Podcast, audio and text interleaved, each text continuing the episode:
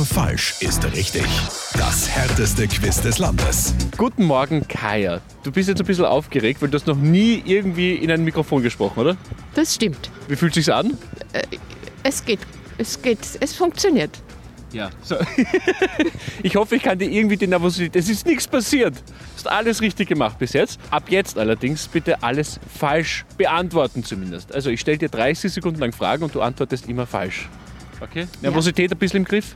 Gut. Ja. Es wird, es Ja. wird, okay. In welcher Sportart gilt Roger Federer als eine absolute Legende? In Tennis. Das ist vollkommen richtig. Echt? Kennst du Roger Federer? Nein, überhaupt Ach nicht. so, nicht? Nein. No!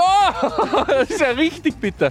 Ja, f- 20-facher Grand Slam-Gewinner. Sympathischer Schweizer hat aufgehört. Noch nie gehört? Noch nie gehört. Ah, das ist natürlich richtig gemein, aber macht nichts. Morgen gibt es schon die nächste Runde, die nächste Chance, weil nur falsch ist richtig. Nur falsch ist richtig.